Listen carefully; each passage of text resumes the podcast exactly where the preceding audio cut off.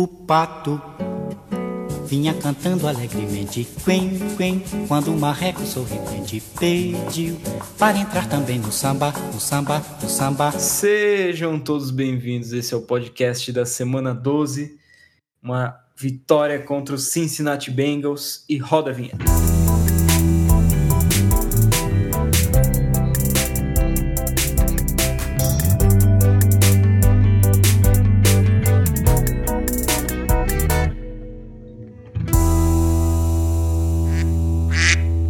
Esse é o podcast oficial do perfil Steelers Brasil no Twitter, apresentado por mim, Giovanni, e com um time um pouco desfalcado hoje, mas estou aqui com ele, Oslair Caldas.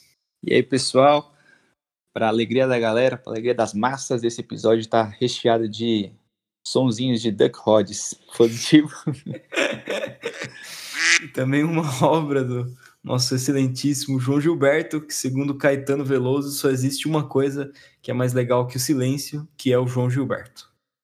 Falando um pouco sobre a partida, uma vitória 16 a 10 contra os Bengals no estádio Paulo Marrom, mais conhecido por Paul Brown Stadium.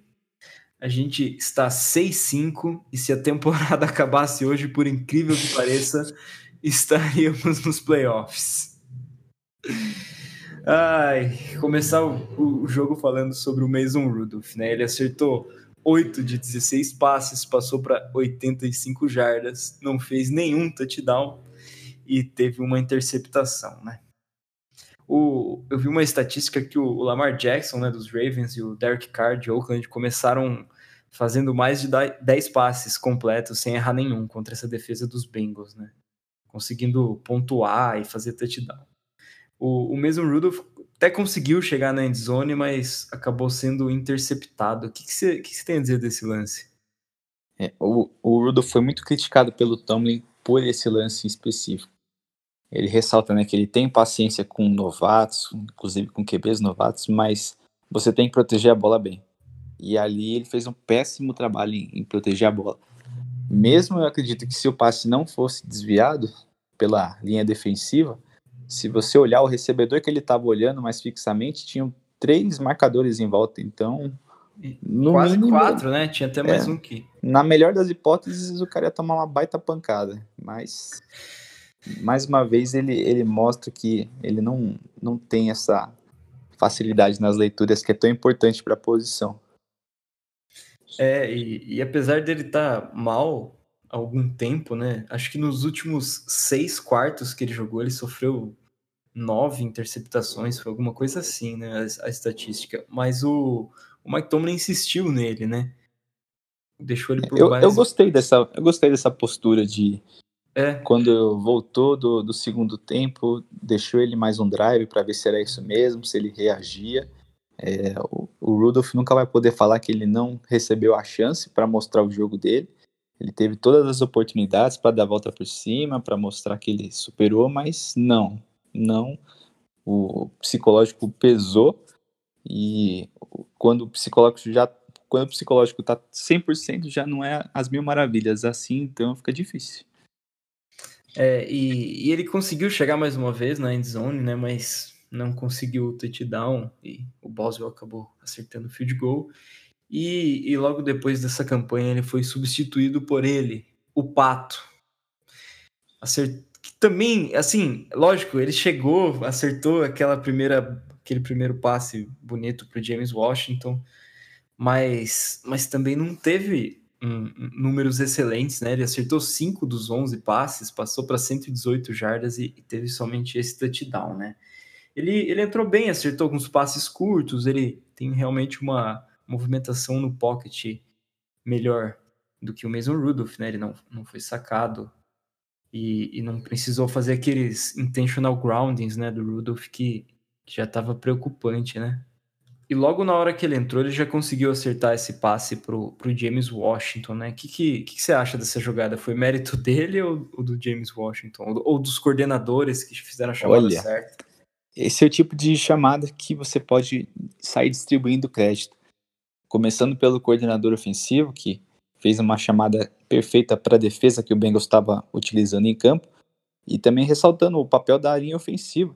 se você repetir a jogada aí, quem tiver a oportunidade, você vai ver que o, o Duck não tem ninguém se aproximando dele, mesmo os, os Bengals tendo soltado os cachorros, ele poderia ter ficado ali mais uns 3 segundos no pocket tranquilo que ninguém ia encostar um dedo nele.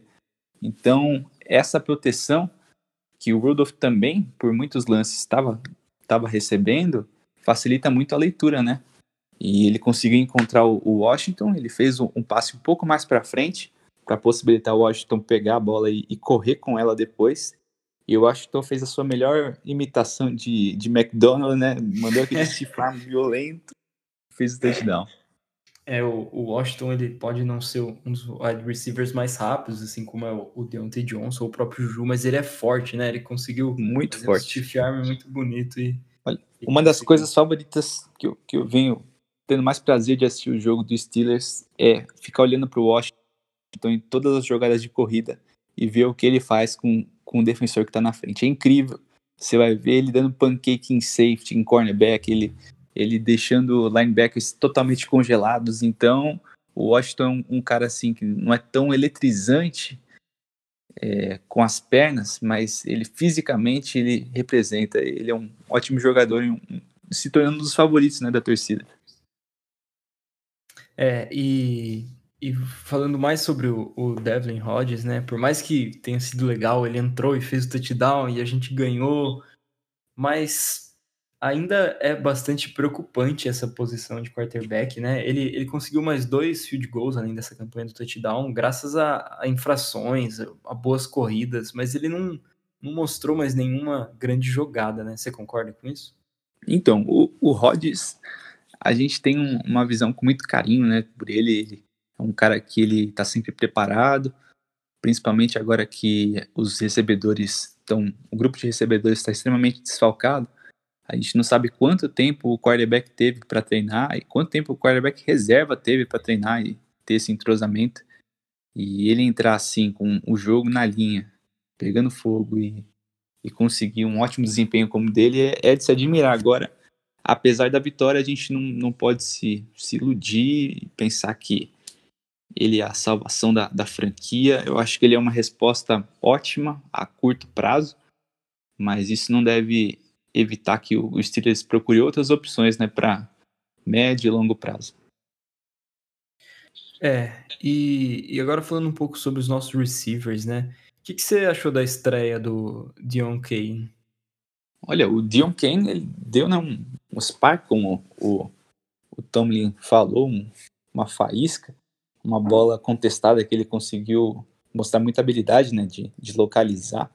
Foi ali por trás do, do cornerback.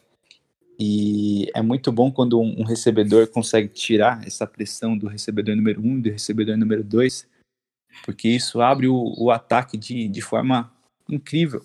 Você não pode fazer simplesmente um double team no, no James Washington, por exemplo, que era o recebedor número um, e ficar tranquilo contra os outros. Quem tá no número 2, número 3, tem que subir um degrau e mostrar que ele também pode fazer jogadas. E quando você consegue fazer isso saindo do nada, no seu primeiro jogo com a camisa, é realmente impressionante e animador, né? É, já fez, já fez mais que o Holton, né, em toda temporada. e, e também o Deontay Johnson, né, que foi seguro nesse jogo, né, tem três recepções para 29 jardas e fez uma atuação boa. É, uma coisa que eu notei que foi a ausência de passes para Tyrants, né, tanto o, o Vance McDonald contra o Vanes, né? A gente, a gente lembra no passado, o Jesse James e o, e o, e o Vance, eles tinham muitas recepções, né? Você acha que isso pode ser mais explorado? Por que você acha que isso não está sendo explorado esse ano? Olha, acho que tem relação direta com o nosso quarterback. O Big Ben, ele gosta de, de lançar para Tyrants, desde o Heath Miller. O próprio Jesse James teve um, bons números né, com, com o nosso quarterback. E uma coisa fundamental é que quando você entra com uma formação típica de corrida, a defesa se adapta e ela vai colocar também jogadores mais pesados para conseguir parar a corrida. E é nessa que o Big Ben era o rei, né? Ele fazia o ajuste ali na linha, chamava uma outra jogada completamente nova, explorando o marcador mais pesado, geralmente, que não tem tanta habilidade assim contra o passe. E é nisso que os Tyrants conseguem a maioria das recepções. E a gente vê que esses quarterbacks novatos, tanto o Rudolph quanto o Rodgers, não tendo esse domínio do ataque também não tem esse entendimento das defesas. Que só um quarterback veterano e ainda mais um quarterback Hall da Fama, né, como é o, o Big Ben, consegue fazer e a gente estava acostumado. Então é um, um, ano de seca para os nossos Tyrants e é torcer para que no ano que vem esse quadro se reverta. É, e para encerrar esse tópico do ataque, falar sobre os running backs, né? O, o Ben Snell, o rookie, ele conseguiu ter 21 toques na bola, avançando para 98 jardas, né? Uma média de 4.7 por tentativa, uma média muito boa. E, e apesar de novato, ele está tendo um, um alto número de, de snaps, mesmo depois de voltar de uma contusão, que ele ficou umas semanas fora, né? O que, que você achou do desempenho dos nossos running backs? Então, eu gostei muito, principalmente do, do Ben Snell, que era a dúvida, né, o quanto ele ia conseguir jogar, voltando de lesão, mas ele foi recebendo a bola e continuando, ele é um cara que consegue lidar bem com o tráfego, né, ele se desvia bem, consegue aquela jardinha a mais, jardinha extra, ele faz os cortes com, faci com facilidade, e eu entendi a decisão do Tomlin de dar menos toques para o, o Jalen Samuels, porque apesar dele ser excelente com, com as mãos, recebendo passes, saindo do backfield, até saindo do slot, o, o Ben Snell ele tem essa característica que combina mais contra o, a defesa do, do Cincinnati Bengals. Então ali oscilando entre ele e o próprio Gareth White, que entrou e mostrou assim um excelente, uma excelente aceleração, acho que encontramos um mix legal que, pensando que são reservas, é, é de tirar o chapéu para a diretoria de, de conseguir encontrar essas peças de qualidade que conseguem ser titulares por um, dois jogos, sem abaixar tanto assim o nível do ataque. É, o, o Gareth White que estreou nesse jogo teve uma jogada muito boa que me lembrou Le'Veon Bell, né? Naquelas jogadas que ele consegue ter certa paciência e esperar a jogada se desenvolver para ver onde que vai aparecer algum espaço, né? E, mas, assim, lógico, tem o espaço amostral ainda é muito pequeno, né? A gente espera ver mais jogadas dele, mas ele conseguiu avançar, correr para 43 jardas em seis tentativas, né? Uma média bem alta de 7.2 jardas por tentativa, né? E, e agora para falar um pouco sobre a defesa, né? Nosso querido TJ Joule por segundo, mais conhecido por TJ Watt, jogou muito bem novamente, conseguiu um sec e, e também destaque para o Devin Bush, né, que conseguiu forçar aquele fumble. O que você tem a dizer sobre a nossa defesa nessa partida? Então, mais uma atuação muito sólida né, de defesa, apesar do susto que a gente tomou em alguns lances específicos, principalmente ali em cima do Joe Hayden, do, do Terrell Edmonds. Você acha que foram dois erros individuais deles? Essa marcação one-on-one -on -one aí? Olha, eu acredito que ali, principalmente o, o, lance do Hayden, que ele foi batido no, double move, foi um, um, erro sim individual. Porque pelo que me pareceu, ele que era o responsável pelo fundo né, do campo. Agora, no lance do Edmonds, eu, eu me resta tirar o chapéu para o, o Tyler Boyd, né, que conseguiu fazer uma grande recepção. O Edmonds e também o Barron, eles têm essa fraqueza no jogo deles. Eles às vezes estão muito bem posicionados, estão fazendo uma sombra né, no, no recebedor, mas eles não conseguem virar, localizar de onde a bola está vindo e fazer o, a jogada na bola antes que chegue nas mãos do, do recebedor. Eu já joguei né, como defensive back um, um tempo, no, nos meus tempos áureos, e eu sei, essa era também uma grande dificuldade que eu tinha sempre tomava bronca dos meus treinadores, porque eu não, não virava para olhar a bola, mas quando você não, não tá tão seguro na, na sua técnica, você não você fica meio inseguro de tirar os olhos do, do recebedor, olhar para trás e, e voltar. Aí talvez seja algo que a nossa equipe de, de treinadores de defensive back consiga ajustar, não sei, principalmente no caso do Edmonds, que é um garoto mais novo, porque ele tem habilidade física e é muito feio um, um cara ser batido tantas vezes assim, estando embaixo praticamente do, do, do recebedor. Você concorda? É. E falando um pouco mais sobre o, o front seven, sem palavras para DJ Watt e Bud Dupree, que sempre fazem jogadas quando é necessário. O Watt que ele vem numa marca de oito jogos seguidos, se eu não estou enganado, com pelo menos meio sec, que é impressionante. E tá ali já encostando na liderança de, de sex da, da NFL, chegando ali no, no, no Barrett.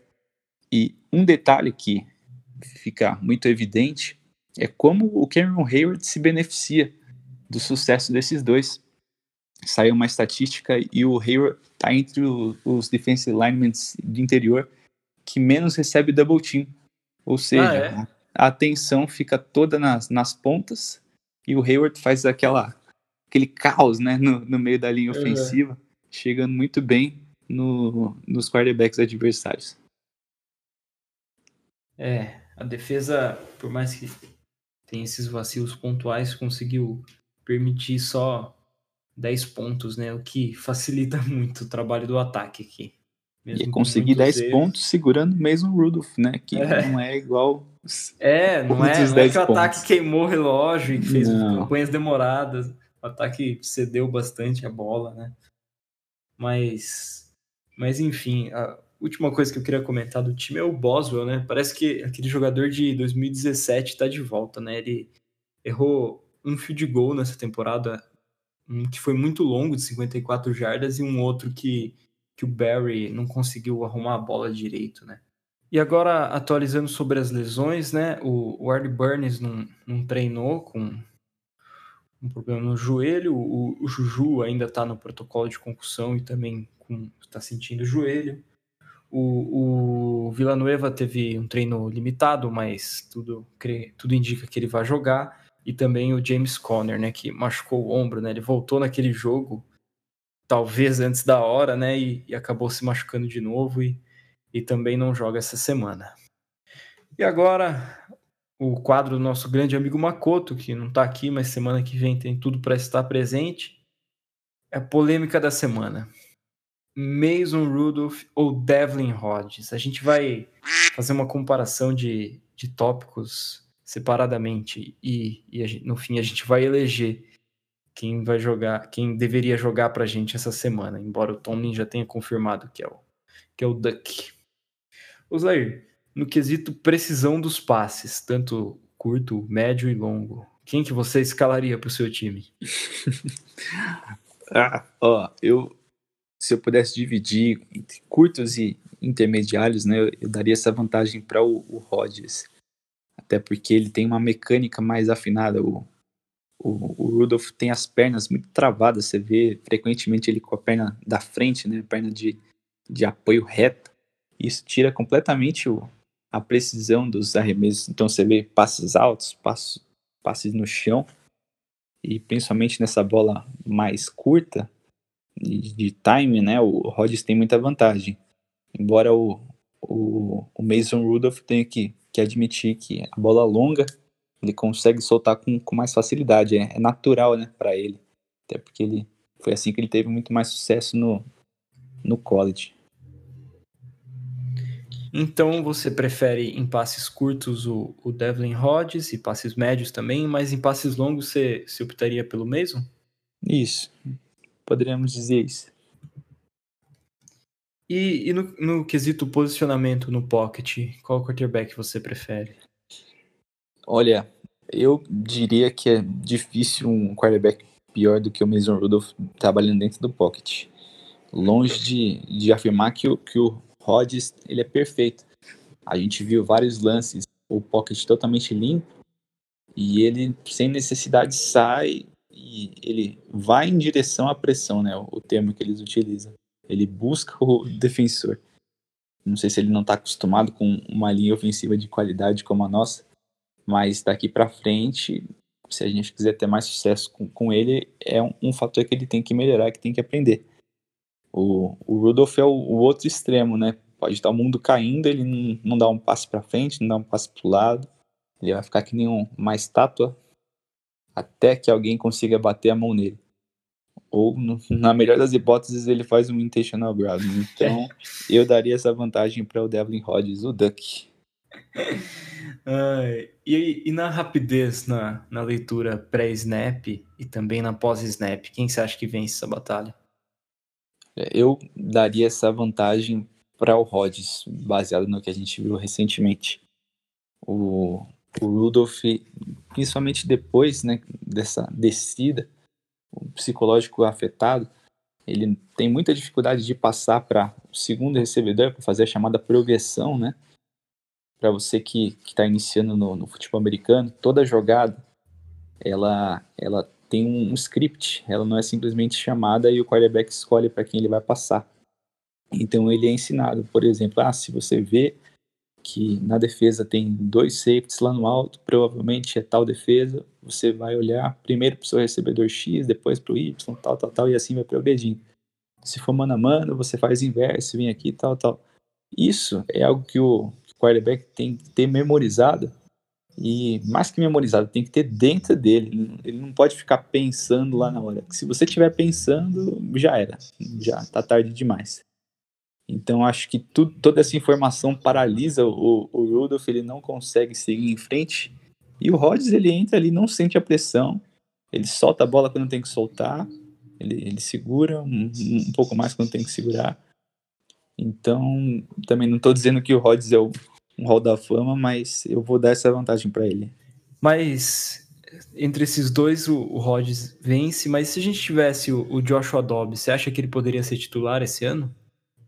Olha, não sei se ele seria titular, mas com certeza ele estaria brigando, estaria ali na disputa, né, pela posição, porque eu, eu não sei se ele seria titular, porque é uma característica diferente, né, ele se assemelha mais ali com, com Kaepernick, com o próprio Lamar Jackson, lógico, muito menos explosivo.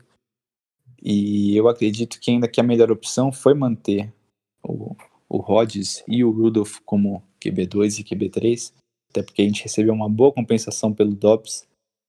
Eu, eu acho que se ele tivesse ali em disputa, teria mais trabalho para o nosso coordenador ofensivo de pensar em jogadas que pudesse aproveitar a, as qualidades, né, toda essa mobilidade, a velocidade que ele tem. Mas pensando que o nosso coordenador ofensivo já está dividindo as funções com o coordenador de quarterbacks, esse técnico que tem a função de desenvolver num, numa sala de quarterbacks tão novatos e com tão pouca experiência, eu não sei, não, não tenho saudades do, do Dobbs. Eu acho que foi a melhor escolha deixar ele. Você concorda comigo? É, eu concordo. Eu acho que seria. São estilos muito diferentes, né, para fazer essa troca. Não é, não é só uma peça com características parecidas, né? Teriam que hum, fazer é. muitos é. ajustes. Mas eu tenho certeza que ele, no seu domingão, quando chega em casa, bota os melhores momentos do, do Steelers e fica olhando e pensando, cara, eu, eu podia fazer melhor do que esse cara aí que tá jogando. É, e seria a chance da vida dele, né? Seria. É. Acabei de ver aqui que o, o, Juju foi, foi liberado do protocolo de concussão, mas ele, ele não treinou ainda. Agora passando para a pergunta dos ouvintes, né? A primeira pergunta é do Brenderick Alves, né? Que ele, ele pergunta se o nosso time está precisando de um wide receiver mais experiente para chamar mais a responsabilidade e também a marcação. Porque o Juju tem produzido pouco com a dupla marcação. O que, que você acha? Então, eu, eu gosto dessa ideia de um, de um recebedor experiente e tecnicamente afiado para servir de conselheira, né, para enriquecer o treinamento. A gente sabe que muitas vezes, além de aprender com os treinadores em si, os jogadores aprendem muito aquelas, aqueles truques com os próprios outros companheiros de time. Então, trazer um, um cara que fosse agregar nesse sentido, até para tirar um pouco da pressão do, do Juju, que tem que liderar, mesmo com 23 anos, um grupo de recebedores, seria, seria vantajoso. Agora, eu não acho que em campo um recebedor, simplesmente pela experiência, venha agregar tanto assim. Ah, se for só o nome, né? Se, se em campo não, não tiver correspondendo, como por exemplo um, um Dez Bryant, que, que alguns pediram, o próprio Terrell Pryor, que também a torcida do, do Steelers pediu muito. É, tinha que chamar alguém realmente para para ajudar, para colaborar em campo, para não ficar só no, no, discurso, só na resenha E aí fica né, a decisão para os nossos coordenadores e, e para o front office se esse recebedor a mais que deve chegar é via draft ou via free agency. É, os wide receivers consagrados não, não viriam por um preço baixo, né? Tem o problema do cap também. Enfim.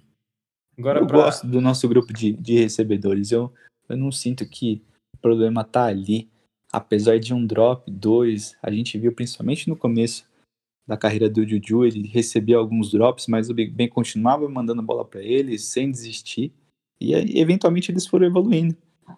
É um, é, um reflexo que a gente vê do, da, das jogadas dos quarterbacks, que não estão nas melhores condições esse ano, mas eu não acho que o grupo de recebedores é o problema. É, se todos estiverem saudáveis, né? Tem tudo para ser um grupo bom e, e para o futuro muito bom, né? Porque é todo mundo muito jovem ali.